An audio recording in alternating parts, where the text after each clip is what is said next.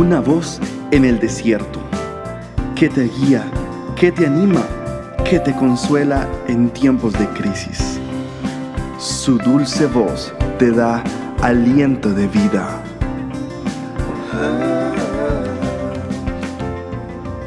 Red de Mujeres Embajadoras.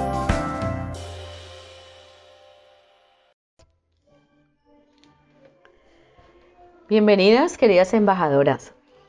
Nuestra historia de mujeres de la Biblia. Estamos estudiando la vida de Jocabet, la madre de Moisés. Mm, Jocabet fue una mujer muy valiente, una mujer muy arriesgada. Salvó la vida de su hijo arriesgando su propia vida.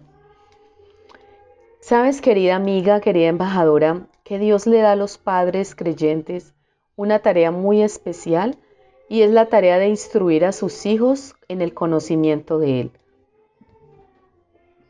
Proverbios 22.6 nos dice, Instruye al niño en el camino correcto. Y eso fue lo que hizo Jocabed, la madre de Moisés. Durante sus primeros tres añitos de vida, ella lo amamantaba, lo cuidaba, le enseñaba la palabra de Dios. Luego de ese tiempo tuvo que regresarlo a su madre adoptiva, es decir, a la hija de Faraón. ¿Te puedes imaginar el dolor tan grande que sufrió Jocabed al desprenderse de su amado hijo? Lo entregó a la hija de Faraón. Sin embargo, la instrucción diaria y fiel de Jocabed durante aquellos tres años dieron fruto en la vida de su hijo.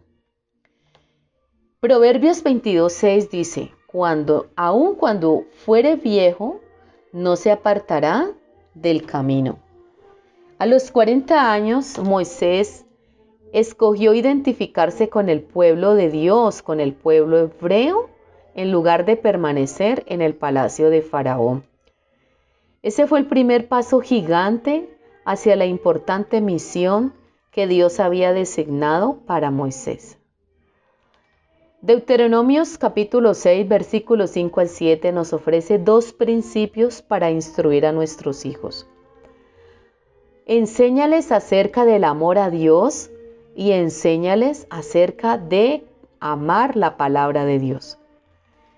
Amarás a Jehová tu Dios de todo tu corazón, de toda tu alma y con todas tus fuerzas. Conságrate a tu Padre Celestial. Ámalo más que a nadie y por encima de todo. Y estas palabras que yo te mando hoy es una orden que da el Señor. Estarán escritas en tu corazón y las repetirás a tus hijos y hablarás de ellas estando en tu casa, andando por el camino, al acostarte cuando te levantes. Comunícales fielmente las verdades de las escrituras. No podemos transmitir a nuestros hijos lo que nosotros no vivimos. Dios debe ser el centro de nuestro existir. Dios es la esencia de nuestra existencia. Querida embajadora, cuando tú colocas y pones fundamento de amor en el corazón de tus hijos y ellos ven, palpan, viven contigo tu devoción, tu amor incansable por el Señor, Tú le enseñas a ellos con tu ejemplo, le enseñas a cultivar una relación con Dios. Consciente o inconscientemente, esto dará un fruto, querida amiga.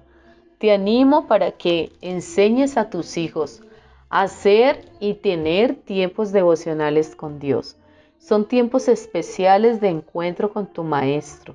Son tiempos donde te recreas en el Señor y en su palabra tiempos en que los pequeños aprenden, aprenden de una manera divertida a través de cuentos y leyendas, historias de la Biblia que tú le vas a contar a tus hijos, se quedarán grabadas en el corazón de ellos y crecerán en amor y temor a Dios. Mira lo que sucedió con ella, con Jocabet. Ella lo trajo a la hija de Faraón hay evidencias de que hay mucha maldad en este mundo y de que podemos nosotras marcar una gran diferencia. Jocabet como madre, ella vivía en un mundo malvado, en un mundo donde aún el faraón decidió exterminar a todos los hijos varones. Cada niño hebreo que naciera tenía que ser sacrificado. Pero Jocabet, mujer piadosa y madre devota, se levantó en contra de esta maldad, en contra de este decreto. ¿Qué características tenían especialmente Jocabet? Jocabed era una mujer llena de valor. Jocabed decidió que cuidaría a su bebé en lugar de matarlo y decidió que lo preservaría para bendición del mundo. Jocabed era una mujer creativa. Utilizó sus manos, su inteligencia, su intelecto, todos los recursos que tuvo a su mano.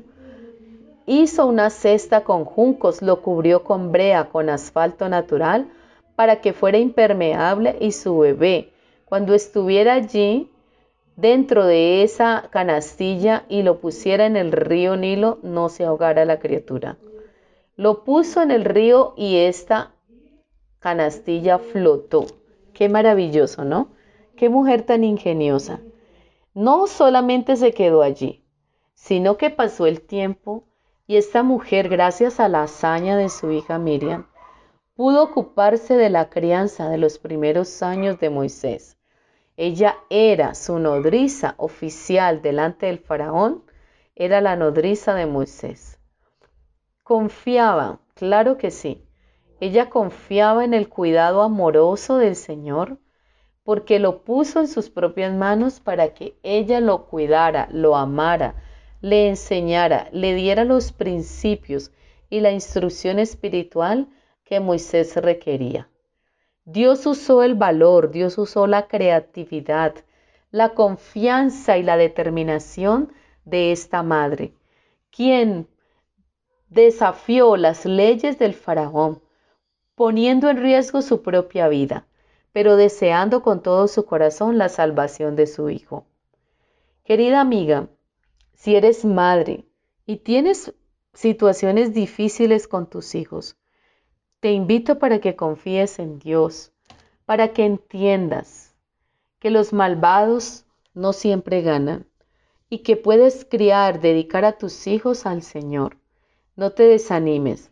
El príncipe de las tinieblas no podrá vencer y no podrá arrancar a tus hijos de tus brazos. El amado Señor nos cuida, nos guarda, guarda nuestros hijos y sabemos que Dios los tiene sellados, separados y apartados para la obra del ministerio. Los bendecimos, Señor. Declaramos que el maligno no los puede tocar, que están escondidos en el hueco de tu mano y que todas las cosas sorprendentes y maravillosas son las que tienes para nuestros pequeños, hoy y siempre. Bendiciones, hermanas. Queridas amigas, nos encuentras en nuestras redes sociales como embajadoras. Bendiciones.